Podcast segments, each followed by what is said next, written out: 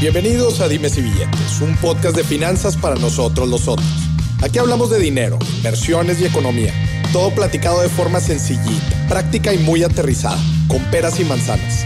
Yo soy Maurice Dieck, un fiel creyente de que necesitamos educación financiera para tomar mejores decisiones en nuestra vida. Y también creo firmemente que juntas la educación e inclusión financiera son pilares fundamentales para que todos tengamos una vida mejor. Así que prepárate. 3, 2, 1. Empezamos. Bienvenidos a otro episodio de Dime si billetes en el marco del mes de la mujer. Si bien este episodio probablemente ya no es en marzo, seguimos hablando sobre este tema tan relevante y obviamente sobre el impacto que tiene la educación financiera en nuestras vidas, en nuestra misión por construir un país pues con mayor igualdad, con menos violencia de género y cómo, pues otra vez, cómo la educación financiera tiene un impacto en todo esto. Y para hablar de todo esto, me reuní con una fregona, Mariana Gómez del Campo, secretaria de Asuntos Internacionales del Partido Acción Nacional y presidenta del colectivo 50 más 1 en la Ciudad de México. Mariana, qué gusto tenerte con nosotros en Dimes y Billetes. Bienvenida. Encantada de poder estar aquí contigo, feliz de que podamos platicar de estos temas tan interesantes que además, Maurice, hay que hablar de esto todo el año, no nada más en el mes de marzo, que es el mes de la mujer, sino todo el año. Claro. Mariana, me encanta este tema, te voy a decir, porque yo, yo siempre me enojo porque digo que no hablamos lo suficiente de educación financiera, ¿no? Ese es, ese es como mi trinchera. Pero como tú dices, a lo largo del año también deberíamos de estar hablando de la mujer, de esta misión, de esta lucha. Entonces, ahora sí que en este episodio se conjunta eh, todo un, un, impulso, ¿no? De, de, un tema tan relevante que es la educación financiera en la mujer y cómo esto pues puede impulsar, eh, impulsar el movimiento, como lo hemos platicado antes. Muchísimas gracias por aceptar la invitación, Mariana. Este, me gustaría que la gente entrara un poquito en contexto contigo. Platícanos un poquito de ti, del colectivo, de tu trayectoria. Es súper interesante.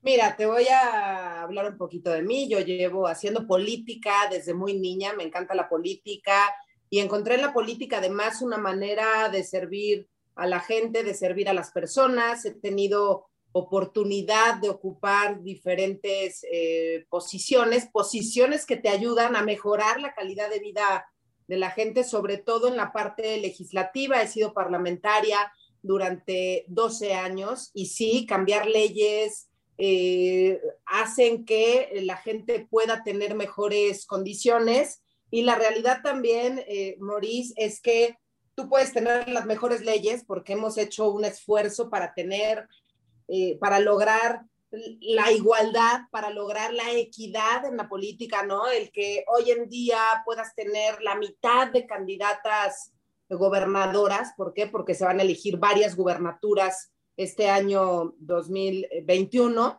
y por primera vez vamos a tener muchas mujeres en la boleta, por primera vez vamos a tener muchas mujeres con posibilidad de ganar.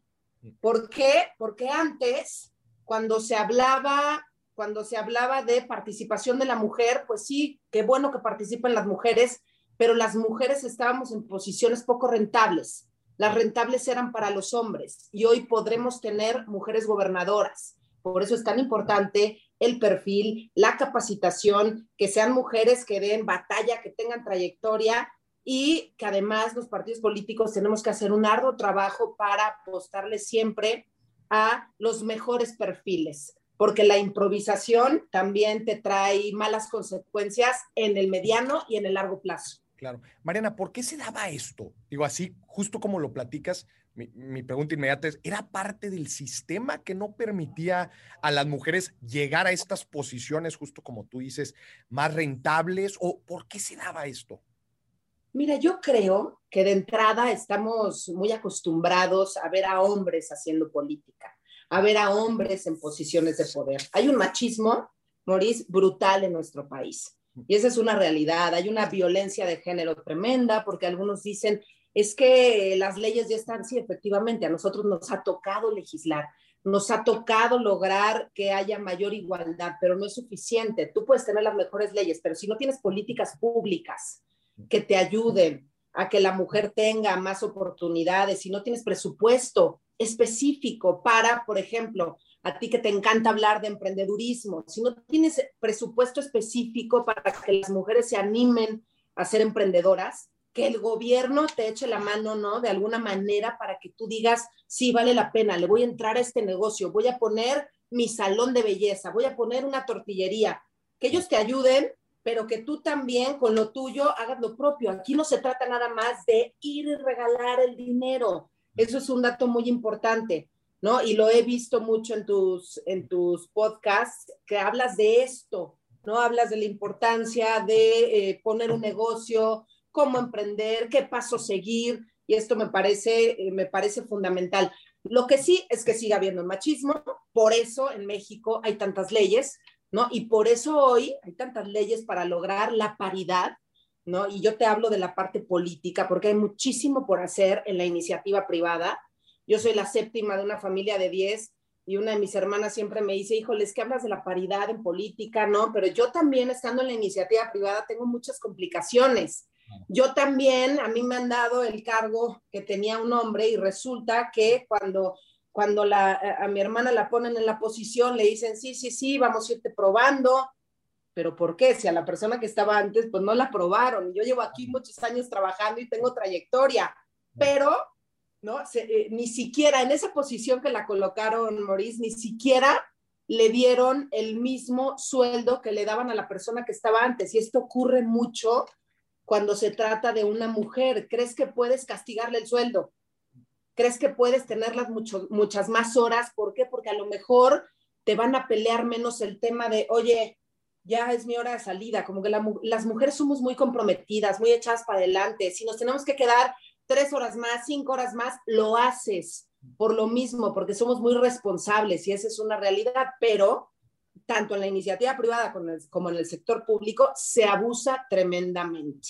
Entonces todavía hay muchísimo por hacer. Oye, Mariana, ahorita tú mencionabas al principio algo, quizás esta pregunta no va a tener tanto que ver con el contexto del episodio, pero me llama muchísimo la atención porque es una inquietud que yo tengo y voy a aprovechar de tu experiencia. Tú mencionaste al principio, yo decidí entrar a la parte política para en verdad hacer un, cambio, ¿no? De raíz, legislar, que pues ahí es una gran parte, ¿no? del cambio que se genera en el país. A mí las finanzas personales me apasionan. Yo busco imprimir ¿no? la educación financiera y que llegue a más gente y más gente. Y para esto me apoyo de los medios de comunicación y de las redes sociales. Te quiero preguntar, pero una de las cosas, una de las inquietudes que siempre he tenido es, yo en el futuro me quiero meter a la política para hacer un cambio de raíz, un cambio que en verdad apoye a la educación que tiene la gente en torno al dinero. ¿Qué consejos, qué guías me darías? Si se puede, no se puede, es el camino, no es el camino. ¿Qué me dirías? A ver, yo, yo te voy a platicar. Yo empecé desde muy joven, empecé a los 14 años a hacer política, a participar en política yo estaba en secundaria y yo decía, es que me encanta la política. En mi locker, Maurice, yo tenía fotos de políticos, imagínate tú, ¿no? Y ahorita es muy común que un, adolescente en secundaria tenga fotos de político. La verdad es que traía en mi cabeza el chip de yo quiero hacer algo, yo quiero cambiar a México, yo quiero ser presidenta, como que traes tantas cosas, ¿no? De chavito traes, eh, eh, idealizas todo sientes que si tú llegas vas a cambiar el mundo y la realidad es que cuando ya empiezas a estar en los cargos de decisión, de toma de decisión, te das cuenta que no es nada sencillo. Te das cuenta que no vas a cambiar al mundo.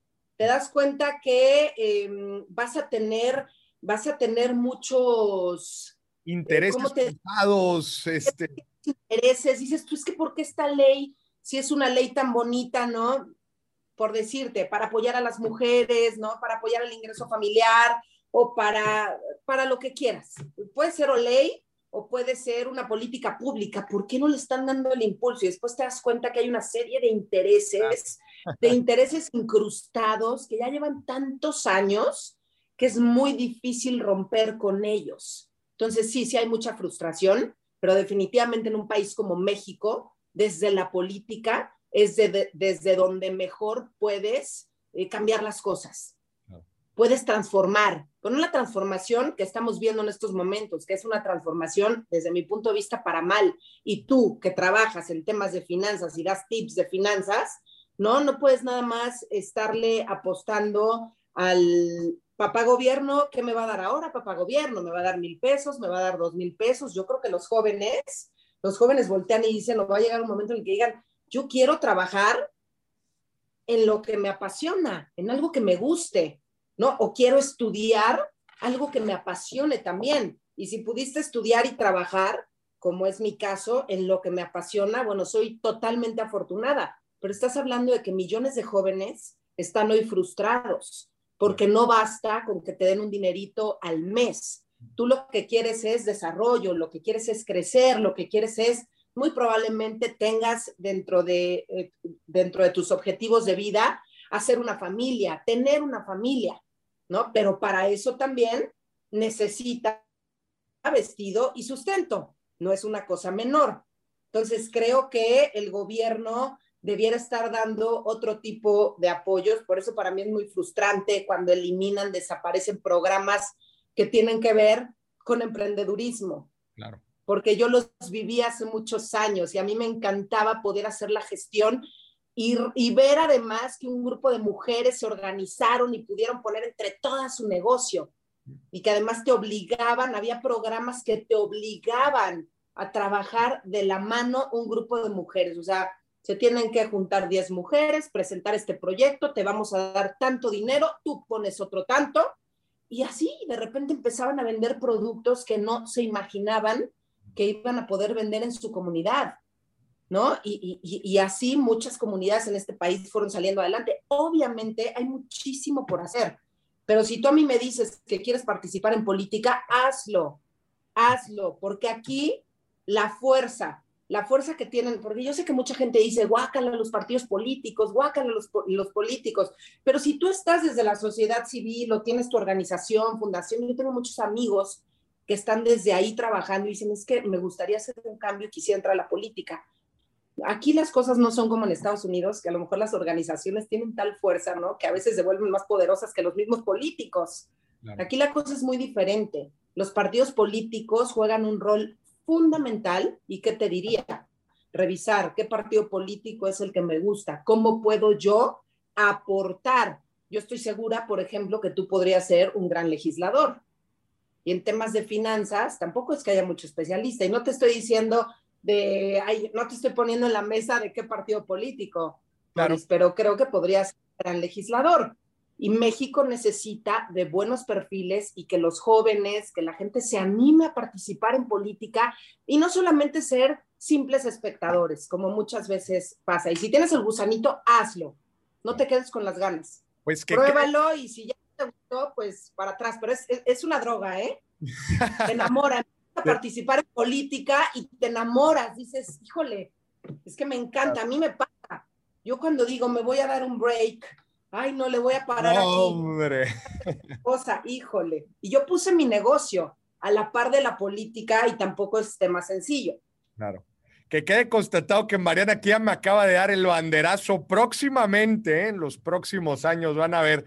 Oye, Mariana, eh, eh, es, es bien sabido, el dinero es poder tú has estado cerca, has, estado en, el campo de batalla, desde el colectivo en el que estás, este, todos estos años que has estado eh, como política, inclusive en tu negocio, seguramente lo has visto. El dinero es poder, saber de dinero, saber de finanzas, tomar buenas decisiones con, con el dinero, es poder en la gente y en las familias. Me gustaría que nos platicaras cómo has visto desde tu trinchera que la educación financiera impulsa, impulsa la misión, la misión que hay muchísimo trabajo por hacer, como tú lo dices, en, esta misión de crear un, país más igualitario, un país, un país con mayor equidad hacia la mujer. ¿Impacta la educación financiera? ¿No impacta? ¿Qué has visto tú? Por supuesto que impacta. Bueno, primero te quiero decir que yo formo parte de este colectivo 50 más 1, que es un colectivo de mujeres, mujeres políticas, empresarias, mujeres del campo, puras mujeres líderes. Te estoy hablando puras mujeres líderes.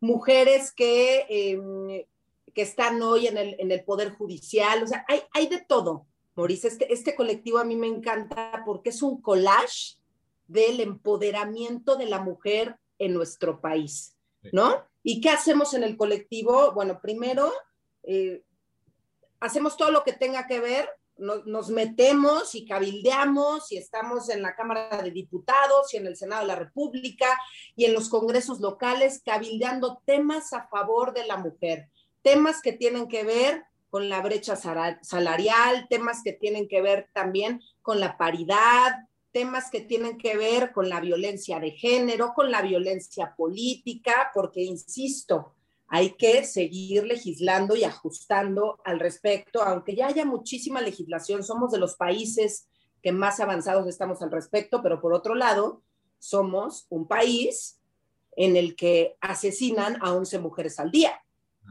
Ya 12, 12 feminicidios al día, Maurice, es un número, es un número brutal. ¿No? En donde mujeres son asesinadas por el hecho de ser mujer, literal. Y casi siempre eh, la persona que te asesina está en tu entorno. Entonces, yo sí creo que el tema, y de la mano con esto, ¿no? El tema de la educación financiera es fundamental, porque sí impacta, sí impacta a una familia. ¿Por qué? Porque la mujer depende cada vez menos del hombre. Si tú tienes tu propio eh, si tú tienes trabajo, tienes tus ahorros, tienes eh, tu seguro de vida, eh, seguridad social, ¿no? Estoy hablando de todo lo que podría llegar a tener una mujer dependiendo de, cuánto sea tu salario. Pero por más mínimo que sea tu salario, dejas de depender de un hombre, dejas de depender de un tercero para sobrevivir. Puedes tú convertirte incluso en jefa de familia, un gran porcentaje de hogares mexicanos son encabezados por jefas de familia. Entonces sí creo que la educación financiera debiera de ser un tema prioritario, debiera ser tema de la Secretaría de Educación Pública. Yo no recuerdo cuando yo era niña que a mí me dijeran, ¿no? En, el colegio, que me dijeran, oye, la importancia de ahorrar, la importancia de tener tu primera eh, tarjeta de débito, de ahorro. Eso lo hizo mi papá cuando, porque había, no sé si tú recuerdes esto, probablemente sí, que había muchos bancos en donde los papás te podían sacar tu, tarjeta de niña, ¿no? Y te enseñaban a ahorrar, ¿no? Y tenías tus 300 pesos, tus 400 pesos, lo que fuera, pero aprendías a ahorrar.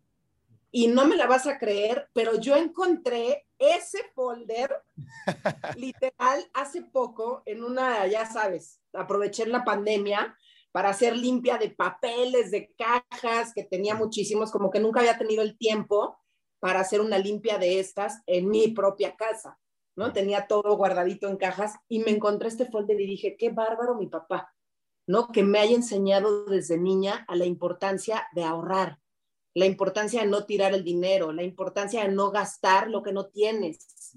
Yo veo mucha gente que gasta lo que no tiene, ¿no? Que firma, firma y firma. Y ¿cómo vas a pagar eso? Híjole, y, están con los intereses y están agobiados y después ya no saben ni qué hacer, están hasta acá y obviamente vives estresado y totalmente infeliz. O sea, si sabes que tienes deudas y que no tienes cómo pagarlas, claro que vas a vivir estresado y no vas, no vas a estar tranquilo. Y eso al final del día lo transmites con las personas que están a tu alrededor.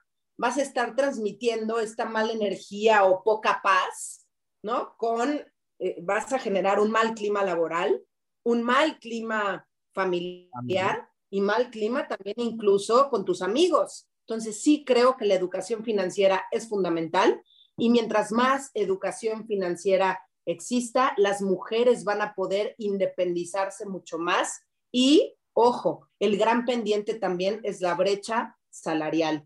Una mujer trabaja más horas, se le exige mucho más, se le cuestiona mucho más que al hombre y gana menos. Y esa es una realidad. Y en el lugar que me pongas gana menos. Y además la mujer, y, esta parte del, del, cuestionamiento, o sea, la mujer al final del día estás, híjole, ay, es que no lo hizo tan bien. Ah, caray, es que ve cómo venía vestida ay, ¿le viste la cara? Estaba como, como enojada. ¿Eh? Como víctima de más juicios, ¿no? Eh, o... No, no, brutal.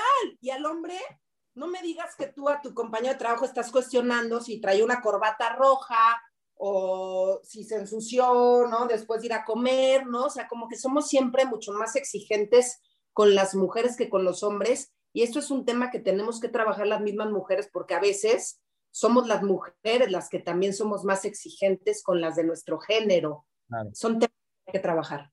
Oye, Mariana, me encanta lo que dices. O sea, el, el, justo concuerdo contigo, la educación financiera da poder, te da también una nueva visión que antes quizás por lo mismo, oye, si yo no, si yo no tengo el control de mis finanzas, soy independiente, digamos en este caso de el hombre, oye, yo tengo mi propia vida, sé yo mismo que puedo construir mi propio camino, ¿no? Que tengo mis propias metas y que me puedo valer por mí mismo, ¿no? O sea, eh, creo que esa parte, concuerdo contigo, es importantísimo definitivamente. Oye, Maurice, y también va muy de la mano con la violencia eh, la violencia en la familia. Claro, ahorita, justo, justo eso íbamos a entrar, justo íbamos a entrar. Pero antes... Estaba ya aquí algunas estadísticas sobre violencia, sobre dentro de la familia, que sí es impresionante cómo aumentaron los números durante la pandemia. Claro. Y, eso que tú mencionabas también del estrés financiero, ¿no? Al final de cuentas, a ver, el dato ahí está, el, que la segunda causa de, divorcios, por ejemplo, pues es, es, el tema económico, pero pues hay mucha, hay mucha maraña, ¿no? Hay ahí detrás y muchas implicaciones, como seguramente ahorita nos vamos a meter a hablar de, todo este tema de la. Es que ponte a pensar, ¿no? Porque además la violencia no solamente es violencia física, es violencia psicológica. Definitivo. ¿No? Violencia económica, si no haces esto, no te doy dinero, ¿no? Es poder, ¿no? Al final de cuentas, en, en la... Te da poder. Claro. Y por eso hay mujeres en, su núcleo familiar violadas, maltratadas, eh, golpeadas, ¿no? Te puedo decir, discriminadas. Pasan tantas cosas en el núcleo familiar. ¿Por qué? Porque la mujer dice, híjole, no, no, no, si me va a quitar me va a quitar lo que me da el mes para comprarle a mis hijos, ¿no? Y que tengan de comer, la mujer está dispuesta a hacer lo que sea para que sus hijos tengan que comer, que puedan estudiar y poderlo sacar adelante. Y esa es una realidad. Y el hombre con eso manipula, juega y puede llegar a trastornar a cualquier mujer y es una realidad que se vive todos los días en millones de hogares mexicanos. Justo, justo por eso, Mariana, a mí se me hace, eh, me llama mucho la atención como el tema de la educación financiera no se menciona tanto, siendo una de las causas más fundamentales de muchos otros problemas, entre ellos todo el tema de la violencia, desigualdad. Al final de cuentas, siento yo que, que justo con todo esto que hemos estado hablando ahorita, digo, ¿por qué el tema de educación financiera no está en la agenda? ¿Por qué no se está hablando?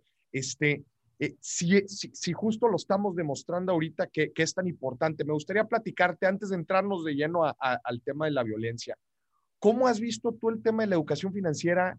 ¿Lo ves cada vez más, más fuerte? ¿Se están haciendo esfuerzos? ¿No? ¿Qué se platica?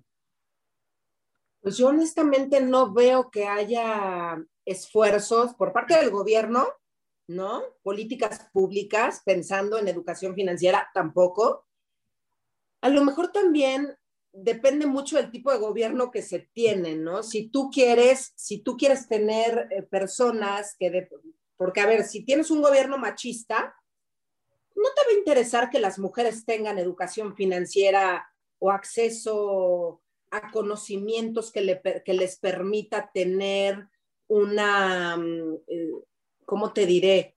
Um, una menor, conocimientos que les permitan a ellas tener una menor dependencia económicamente hablando de los hombres. Claro, claro. Es muy difícil que si la cabeza es machista, vaya a querer emprender este tipo de acciones. Yo no he visto de la Secretaría del Trabajo, la Secretaría de Desarrollo Económico, bueno, ya no sé ni siquiera si dije los nombres bien porque le han estado cambiando nombres a las instituciones, no sé si los, si los mencioné bien, pero sí creo que es un tema, Maurice, que a mí me gustaría, aprovechando tu expertise, que estaría muy padre que tú platicaras con las mujeres de 50 más 1. Me encantaría. De hecho, que me encantaría. te iba a platicar que si tienen esfuerzos dentro del colectivo relacionados a educación financiera. Mira, sobre todo nos hemos metido, yo, eh, eh, en el colectivo en Ciudad de México tenemos una comisión de puras mujeres fregonas que encabeza Greta Shelley, que trata exactamente los temas de emprendedurismo, desarrollo económico, ¿no? Por ejemplo, hemos tocado el tema de cómo emprender en pandemia, porque muchas emprendieron en pandemia. Tips, arriesgarte, rodearte de las personas clave, ordenar tu tiempo, organizarte, que termina siendo fundamental, crear, mantenerte activo en las redes sociales, ¿no? Hay muchas mujeres que les da flojera y dicen, híjole, es que entrarle al Facebook, al Twitter. No, no, no, si quieres vender, tienes que conocer las herramientas que tienes enfrente. ¿Para qué? Para que tus mismas amigas y tu círculo más cercano te ayude conocer a tus clientes, poderte acercar cada vez más a ellos, conocer sus necesidades, inquietudes. Hemos tratado y además hemos hecho algunas alianzas con otras empresas para cursos específicos, cursos, talleres, para mujeres que su negocio ya va muy avanzado o que están empezando a poner un negocio. Entonces, hemos hecho tales alianzas con Lady Multitask, con, con muchos otros que nos han ayudado a que las que estén interesadas, ¿por qué? Porque la mujer siempre trae ahí el gusanito de cómo emprender, ¿no? La mujer, la mujer anda viendo qué vende, andas viendo qué puedes hacer, ¿no? Quiero vender esto, quiero vender bolsas, quiero deshacerme de esto, ¿cómo le hago? ¿Cómo puedo meterme, ¿no? A, plataformas en donde pueda yo vender X es curiosa por naturaleza, es curiosa. La mujer sí ¿no? O sea, traemos e-, ese tema adentro y queremos, porque además, ojo, y para todas las mujeres que nos estén viendo y los hombres también, la realidad es que las mujeres administran el ingreso familiar al final del día, somos las que conocemos mejor los precios, las que vamos ajustando, que está revisando, a ver, este mes dice, a ver cómo, el kilo de toronja costó tanto, ya aumentó dos pesos. ¿Sí o no? La tortilla, aumentó la tortilla, qué raro, el pan, y empiezas a, empiezas a ver, a ver cambios, pero sí estás revisando con lupa, o por lo menos yo sí soy así. Yo soy muy cuidadosa, hay gente que me dice, eres una exagerada, y no, a mí sí me gusta saber cómo están, cómo están las cosas, cómo están los precios, qué ha ido cambiando. ¿Por qué? Porque también tiene mucho que ver con las decisiones que está tomando tu gobierno. ¿No? Las cosas no es así, ay, aumentó, ah, qué casualidad, no, si aumenta la gasolina es por algo, todo tiene una razón de ser. Entonces, creo que desde el colectivo sí hemos hecho esfuerzos al respecto, pero todavía hay mucho más por hacer y me encanta, me encanta el término de educación financiera. Claro. Cómo enseñar a ahorrar, cómo enseñarle a las generaciones que vienen a ahorrar, la importancia, y yo soy muy previsora de tener un seguro de vida, de tener seguridad social, porque hay muchos que dicen, no, no me alcanza para el seguro de vida, ok, y seguridad social, ¿dónde está? O puedes tener, yo no te estoy diciendo que tengas el seguro de vida más, eh, más costoso, pero tú lo sabes, hay seguros, ¿no? Hay de diferentes, de diferentes precios, le puedes entrar, entrar a diferentes tipos de seguro, pero cuando la mujer, cuando vamos creciendo, todo va siendo mucho más costoso. Por eso, por eso hay que prever desde el principio, por eso hay que educar a nuestras niñas, a nuestros niños. Y punto importante.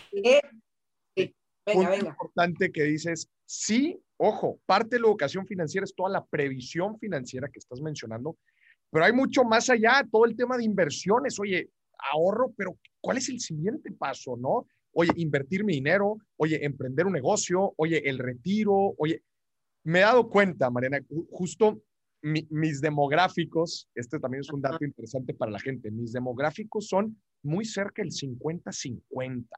A mí me encanta ver a todas las mujeres que me siguen porque son mujeres aguerridas, ya te imaginarás. A ver, no cual, hombres y mujeres. Si tú sigues a un personaje que habla de finanzas personales, significa que tú quieres tomar el control de tu vida. Punto. Me encanta.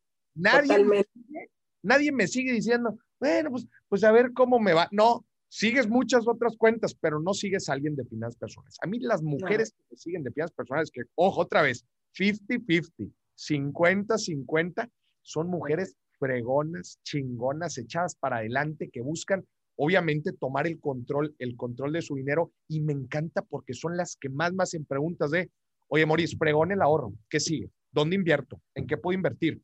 ¿Cómo le hago para invertir en bienes raíces? Oye, si voy a poner mi negocio, oye, si son hechas, son vivas, vivas, vivas. Me encanta la invitación que me hiciste. Perdón, te voy a agarrar, te voy a agarrar la mano, ya me dijiste, ¿eh?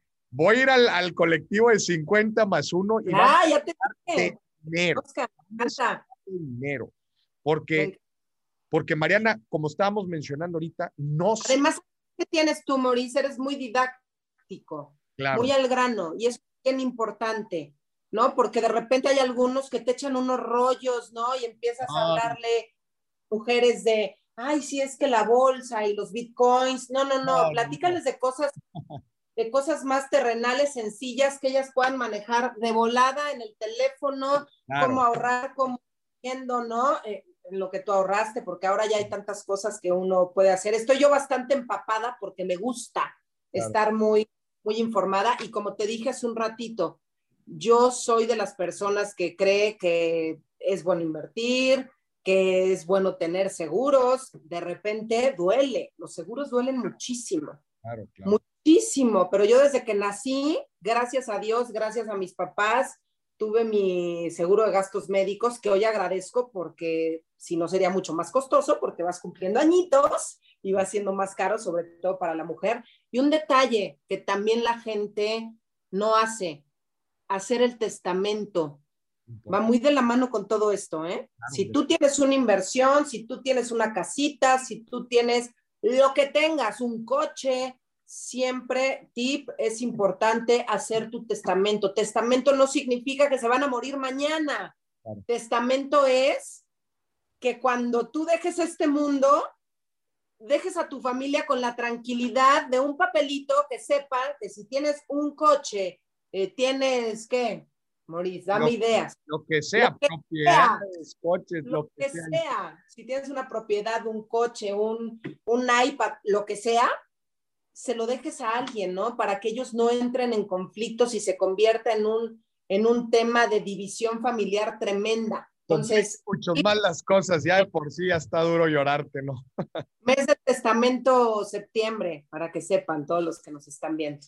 Oye, Mariana, a ver, te voy a hacer una pregunta. Imagínate que ahorita tenemos aquí un switch mágico, ¿no? Si este switch yo lo, lo prendo, significa que toda la gente en México, hombres y mujeres, escúchame bien, hombres y mujeres, de la nada, nada más con picarle ese switch, van a tener una educación financiera básica, ¿no? Básico, importancia del ahorro, previsión, fundamentos básicos. Te quiero preguntar algo. Si yo le pico al switch ahorita, ¿reduciríamos la violencia de género?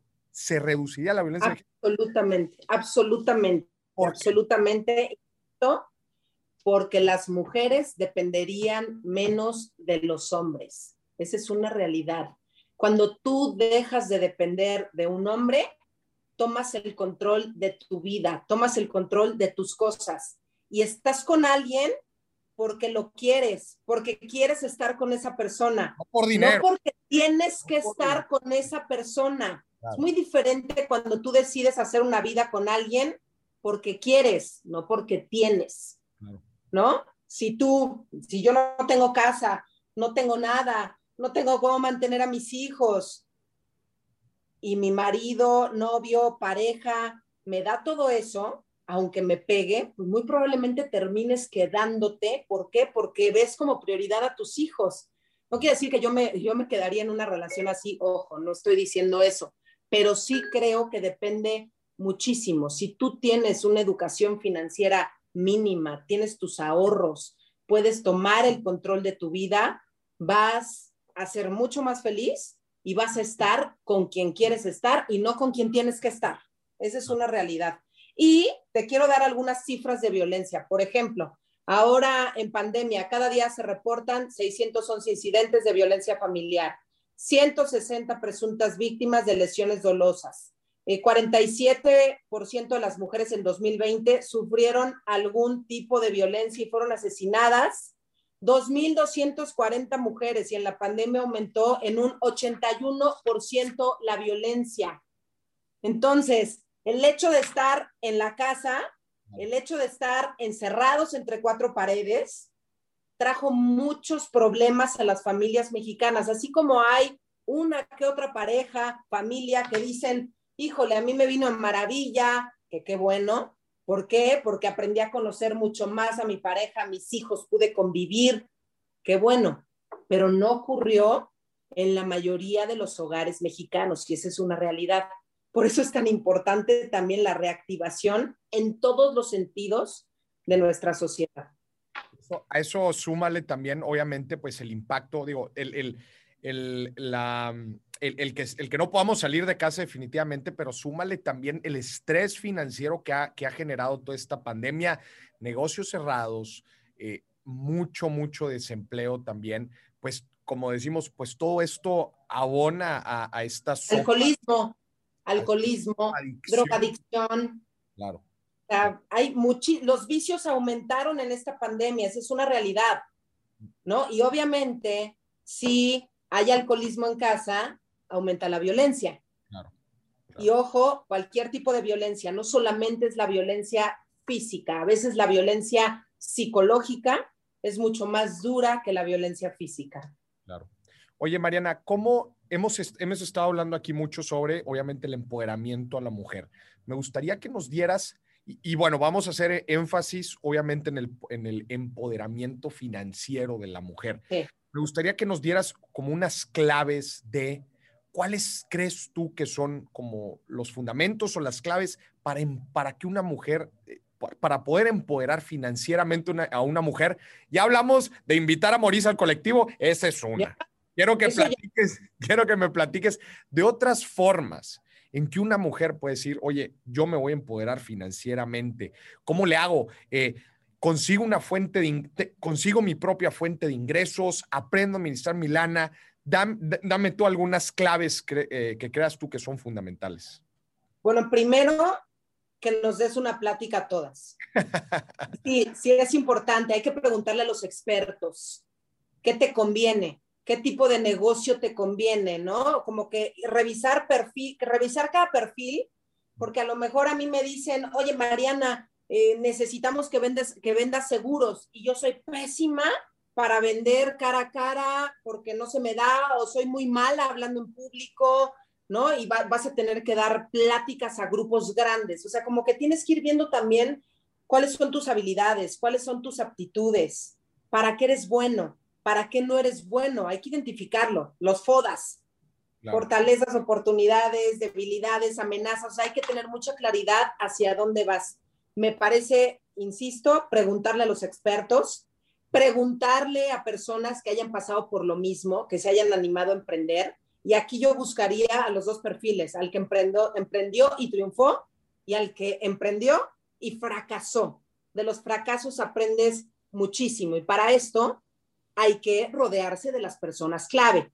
Si tú te rodeas de las personas clave, vas a tomar mejores decisiones y tienes que estar dispuesto a arriesgarte, arriesgarlo todo, ¿no? O en porcentajes, tú dices, voy a arriesgar esto nada más.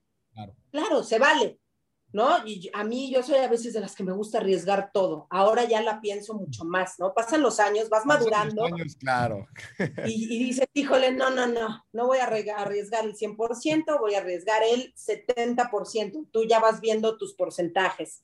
Me parece fundamental organizarte, ordenar tu tiempo, tener mucha claridad, ¿no? De mis tiempos. A ver, si quiero poner un negocio, yo sí creo que el que tiene tienda, que la tienda.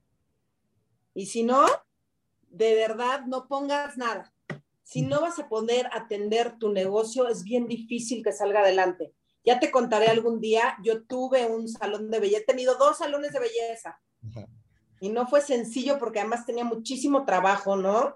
Mi salón era mi hobby, pero mi trabajo, el política, el estar en el Congreso, pues era mi obligación, tenía que estar ahí y a veces me costaba mucho trabajo y también hay que ver qué tipo de negocio te conviene. Hay negocios en donde si no estás atendiéndolo, a lo mejor pasa el dinero y no te vas ni a enterar, ¿no? Cuántos clientes fueron, muchas cosas. Te pueden pasar más cosas, sí, te pueden ver la cara más fácil, Por eso el que tiene tienda que la tienda. Y me parece también, me parece mm, clave el que tengas, ¿no? Dependiendo de lo que estés vendiendo, conocer perfectamente las necesidades, las inquietudes del de enfrente, a quién le vas a vender. Yo me considero, Maurice, que soy buena vendedora. ¿Sí? Sí, la verdad. A mí, a mí lo que me pusieras a vender. yo lo vendo. ¿eh? Yo lo vendo. Así hay gente que me dice, es que vendes todo, ¿no? Y yo, a ver, o sea, tengo amigas que, ¿cómo es que no has vendido eso? A ver, véngase para acá. Yo te lo vendo. A ver, te voy a decir cómo sin miedo ponlo en tus redes sociales, sin pena. Hay gente que le da pena a veces. Es que ¿cómo voy a, cómo voy a poner que estoy vendiendo este librero? No importa, ponlo. Subes la foto y te van a empezar a caer mensajes en tu inbox y no pasa nada, pero hay personas a las que les da miedo y hay tantas plataformas en donde tú puedes vender tus cosas que no pasa nada. ¿no? Si tienes algo que ya no, que ya no utilices porque sí sirve, que ya no utilices, véndelo. No te sirve de nada porque en unos años se va a convertir en una trique en tu casa. ¿Sí o no? ¿Qué consejo le darías a la gente para dar este primer paso? Estoy de acuerdo contigo, el primer paso duele, cuesta, pero una vez que lo das, como tú dices, se vuelve adictivo. ¿Qué consejo le darías a la gente para dar este primer paso? Para aquel que quiera vender algo que tiene y no se atreve, lo que sea, para empezar a hacer algo, ya se empezar. Atreverte, atreverte y creer en ti mismo, en que sí puedes.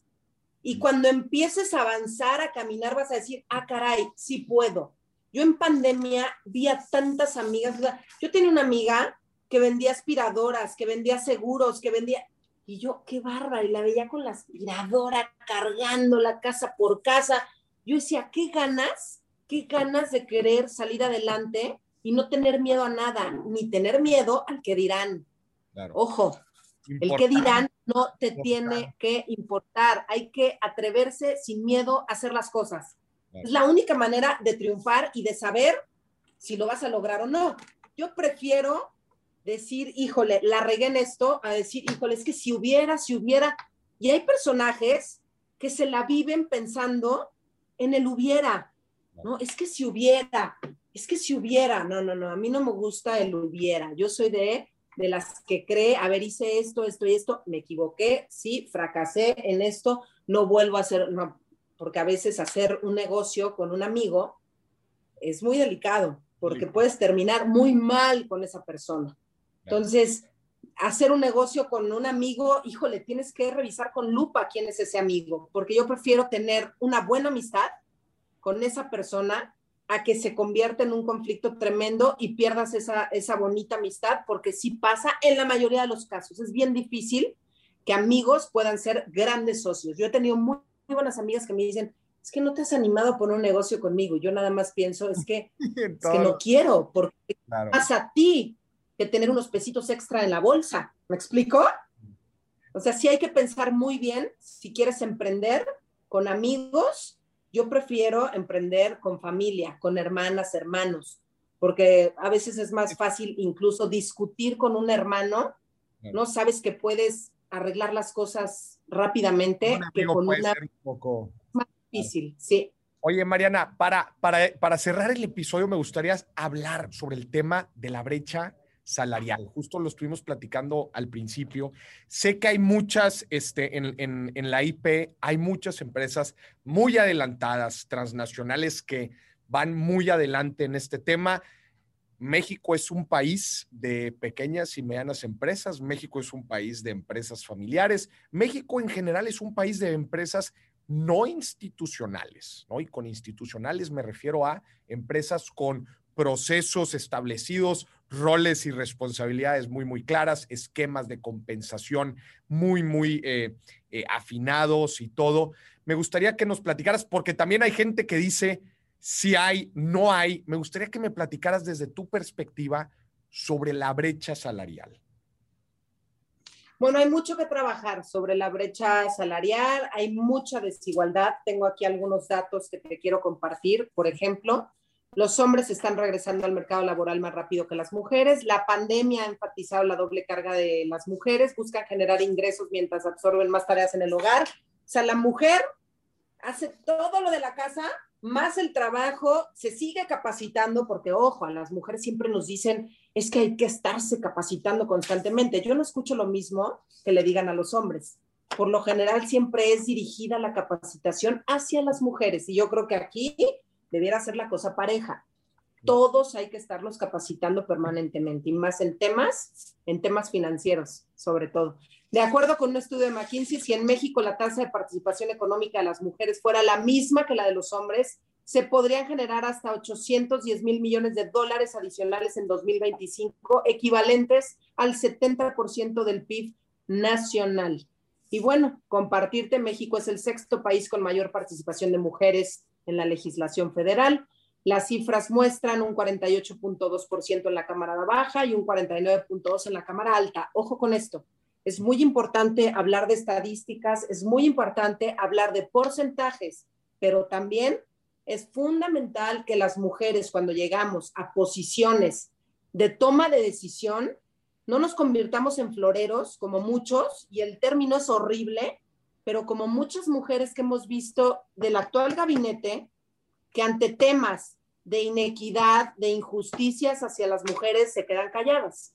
Yo creo que si una mujer llega a una posición de poder, tiene que hacer todo lo que esté en sus manos, independientemente de lo que pueda simpatizar con X o Y partido político, para defender a las mujeres, para defender el empoderamiento de las mujeres, para defender temas que, como, eh, como el tema de la brecha salarial, pero como ese muchos otros, estancias infantiles, las desaparecieron, ¿no? Y las estancias infantiles le servían a las mamás y a los papás para poder dejar a sus chiquitos con toda tranquilidad en un lugar, en un lugar seguro, sano, que sabían que estaban en buenas manos y hoy no saben dónde dejar a sus chiquitos. Y a veces, Maurice, los dejan con el tío, con el abuelito, con la, con la familia, ¿no? Pero a lo mejor el tío es el que acaba violando a la chiquita de ocho años.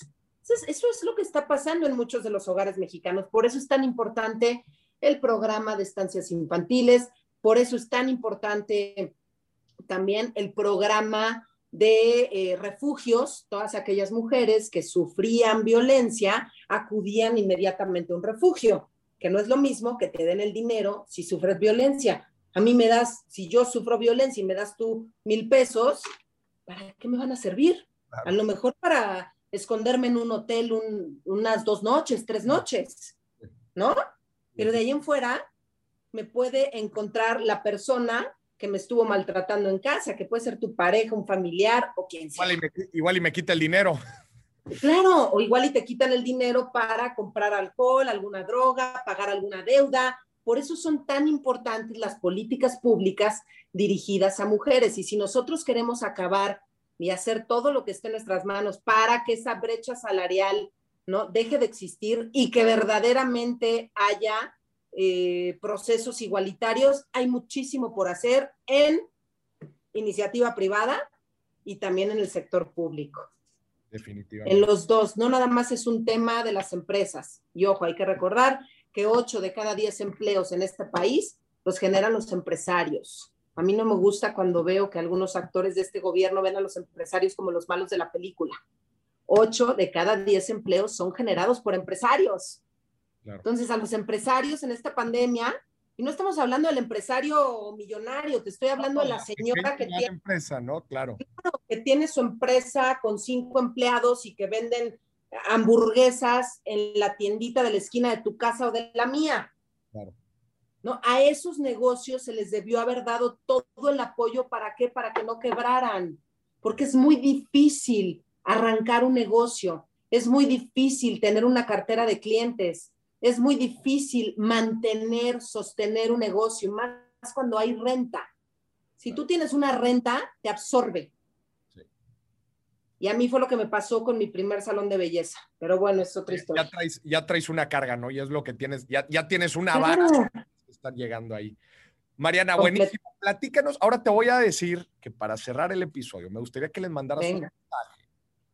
Imagínate que te están escuchando mujeres como ya dije, hay bastante público mujer. Me gustaría que les dieras un mensaje a esa chava, a esa chavita, a esa mujer, edad que tenga, que está empezando a educarse financieramente porque quiere desarrollarse, quiere crecer, quiere llegar a ser CEO, quiere llegar a ser empresaria, quiere llegar a hacer lo que ella quiere, quiere hacer. Pero quiero que le mandes un mensaje de empoderamiento. Bueno, a ustedes mujeres que me están escuchando, hay que atrevernos, hay que animarnos, hay que hacer y trabajar en lo que nos apasiona. Sí se puede, ¿no? Y todos los días hay que estarnos preparando y demostrando primero a nosotras mismas que somos lo suficientemente fuertes, poderosas para salir adelante y para poner el negocio que nos dé la gana poner y que puede ser desde un negocio o escribir un libro. Hay tantas cosas que las mujeres queremos hacer y a veces por miedo no nos atrevemos. Hay que vencer esos miedos, vencer esas barreras, atrevernos. Ya cuando diste el paso vas a voltear y vas a decir, todo eso dejé atrás, ¿no? Y logré cumplir mis sueños, logré cumplir mis metas. Yo así le he hecho. Desde niña me propuse participar en política y dije, me encanta esto que estoy haciendo. Y no he parado, no he parado, he ganado, he perdido, porque ojo, aquí ganas, pierdes, ¿no? Y a veces cuando se pierde es cuando más se aprende. Insisto, de los fracasos es de lo que más aprende. Uno, de los fracasos. ¿Por qué? Porque a veces si ganas todas, te conviertes en alguien muy soberbio, muy, híjole, yo, yo las puedo todas. Y la verdad es que no, al final del día no las podemos todas. El éxito es doble filo. El éxito. Claro, claro, yo he tenido éxitos y fracasos y todas las mujeres vamos a tener éxitos y fracasos. Y también es muy importante, Maurice, lograr el equilibrio, ¿no? El equilibrio con tu vida personal, tu vida profesional, sí, qué bueno que estés trabajando muchísimo, pero no te olvides de tu vida personal, de tu vida familiar, que también es básico. Entonces tienes que lograr ese equilibrio. Yo trato de tener equilibrio en mi vida personal, en mi vida profesional, eh, de poder también diario hacer ejercicio de lunes a sábado. El ejercicio ayuda muchísimo a abrirte la mente, a encontrar nuevas oportunidades, a decir si puedo y te empodera. ¿no? Cuando tú estás practicando algún tipo de deporte, te empodera. Entonces, creo que sentirte bien, verte al espejo y decir, soy una fregona, estoy haciendo las cosas correctamente, ¿no? Aprender a quererte con tus defectos también te ayuda a poder ser una mujer más fuerte. El empoderamiento es muy, el empoderamiento es muy integral y tiene que ver contigo mismo, con lo que estás proyectando, cómo te están viendo los demás y estar muy consciente de todo lo que puedes ser capaz de hacer. Eso. Muchísimas gracias, Mariana. Ya escucharon, ya escucharon la importancia de la educación financiera en nuestro crecimiento, en nuestro empoderamiento. Al final de cuentas, ya mencionamos, si no tienes educación financiera, si no sabes tomar buenas decisiones con tu dinero, estás prácticamente caminando con una venda en los ojos, no puedes ver más allá del, del presente inmediato y es una parte fundamental para que la gente podamos ser más libres de lo que queramos hacer y, felices. Libres y felices, definitivamente. Mariana, muchísimas gracias. Gracias por estar aquí en Dimes y Billetes. Y a ti que nos estás... Ah, no, platícanos dónde te puede encontrar la gente, tus redes sociales. Con muchísimo gusto. Me pueden encontrar en Facebook, Mariana Gómez del Campo, ahí en la fanpage en Twitter, Mariana G del C, y en Instagram también Mariana G del C, o sea, Mariana Gómez del Campo. Espero que las haya bien. A ver, espérame, Maurice. A ver, ahí, va, ahí, va, a checar. Oye, también pásanos la información del colectivo, para si la gente quiere más información del colectivo, porque próximamente... Sí, muy bien, muy bien. Y con que en Facebook, con que pongan Mariana Gómez del Campo, ahí les va a aparecer con palomita, entonces no hay pierde. Y en, y en Twitter, Mariana GC, ahí sin el del. Ahí nos vemos. Y tú ya sígueme, Moris, porque yo ya te sigo en Instagram. Súper. Oye, ¿y la, las redes del colectivo también? Claro, las del colectivo, por supuesto. Que próximamente. Ah, ahí va, ahí va. Ajá. Próximamente te vamos a ver ahí. 50 más 1 CDMX. 50 más 1 CDMX para que puedan ver más información. Ahí, está. con el loguito 50 más 1. Nos vemos en Instagram. Y también tenemos Facebook y también tenemos Twitter. Y atendemos, sobre todo en Ciudad de México, y si no lo, lo, canalizamos a más de 20 capítulos que, eh, que tenemos ya en el país, esta gran red del colectivo la encabeza la nena Orantes, una mujer chiapaneca, una mujer, no sabes, pero potente, pregona, con visión. No es fácil sentar a más de 2.000 mujeres de todo el país, mujeres líderes. Y tenerlas a todas y organizarlas y estar, eh, y estar produciendo muchísimas cosas dentro del colectivo no es una tarea sencilla. Y también a mujeres que sufren violencia, las, las, ayudamos y las canalizamos a instituciones o revisamos cómo van los casos con las fiscalías. Hay tentativas de feminicidios, feminicidios si nos busca la familia. O sea, tratamos de dar atención eh, lo mejor posible. Porque, ojo, estamos todas aquí de manera voluntaria, pero como hay abogadas, como hay psicólogas, como hay expertas, eso nos ayuda muchísimo a poder canalizar a muchas de estas mujeres. Claro. Buenísimo, Mariana. Pues muchísimas gracias. Ahí están las redes y toda la información. Pues quieren revisar. Y bueno, muchísimas gracias por estar aquí en Dimes y Billetes. Y a ti que nos estás escuchando, gracias por estar aquí. Esto fue otro episodio de Dimes y Billetes. Hasta la próxima.